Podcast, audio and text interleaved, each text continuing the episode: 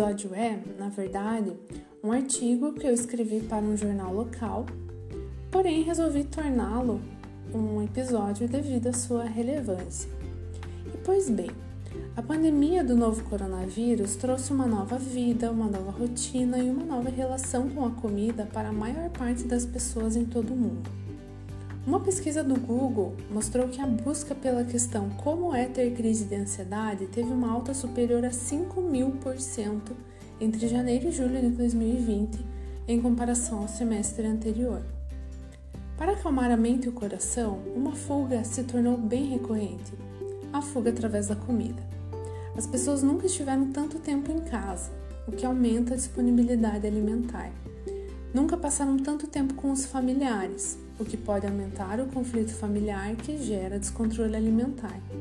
E muitas vezes sem disposição para a prática de atividade física, tornando o balanço energético positivo, tendo como consequência o ganho de peso.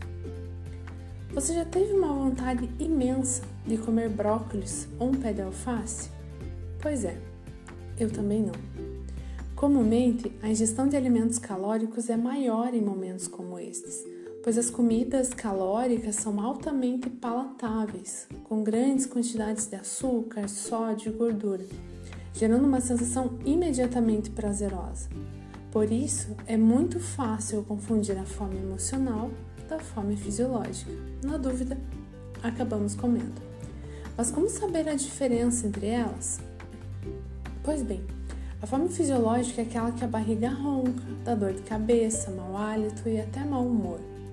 Além do mais, ela não é específica, não é fome de chocolate, bolo ou pizza.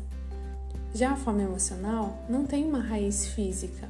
Ela desconta o tédio, a ansiedade, a tristeza e até mesmo a alegria na comida. É uma fome específica. Infelizmente, nosso metabolismo é impiedoso e o cálculo final é exato. No fim da história, se alimentar por fome emocional trará um balanço energético desfavorável e o resultado será o ganho de peso. Portanto, quando identificamos o contexto da fome ou da vontade de comer, a relação com a comida se torna mais saudável e promove um comer sem culpa. Mas como lidar com a alimentação diante de tanta ansiedade, estresse e falta de rotina? 1. Um, planeje todas as refeições, inclusive os lanches. 2. Vá ao supermercado com uma lista, evitando alimentos ultraprocessados. 3.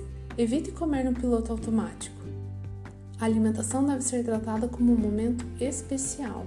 Procure não se alimentar em frente à TV ou ao celular hora da comida é hora de comer. 4. Mastigue bem e coma devagar. 5. Tenha horários estabelecidos e uma rotina funcional. 6. Cozinhe. Resgate esse prazer e coma comida de verdade. 7. Coma de tudo, não coma tudo.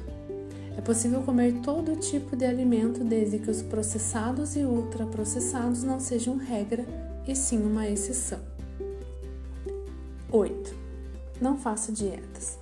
Algumas pesquisas apontam que o reganho de peso pode acontecer com até 95% das pessoas que fazem dietas e que 81% das pessoas que sofrem com transtornos alimentares começaram com uma dieta restritiva.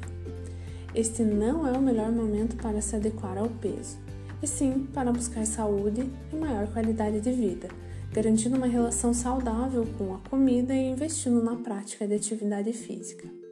Seja carinhoso e cuidadoso consigo.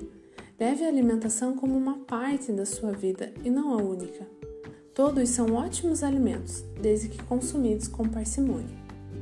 Se perceber que seu comportamento alimentar é compulsivo e frequente, sentindo culpa após esses episódios, e ou tem algum tipo de comportamento compensatório, como induzir o vômito, tomar diuréticos ou laxantes, ficar sem comer ou praticar o dobro da atividade física, procure um profissional especializado.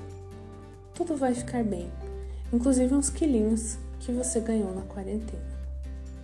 O meu Instagram é NutriPatriciaGebert e aceito sugestões, críticas e, claro, elogios sobre este podcast. Que bom que você está aqui. Uma saudável caminhada para nós e até a próxima!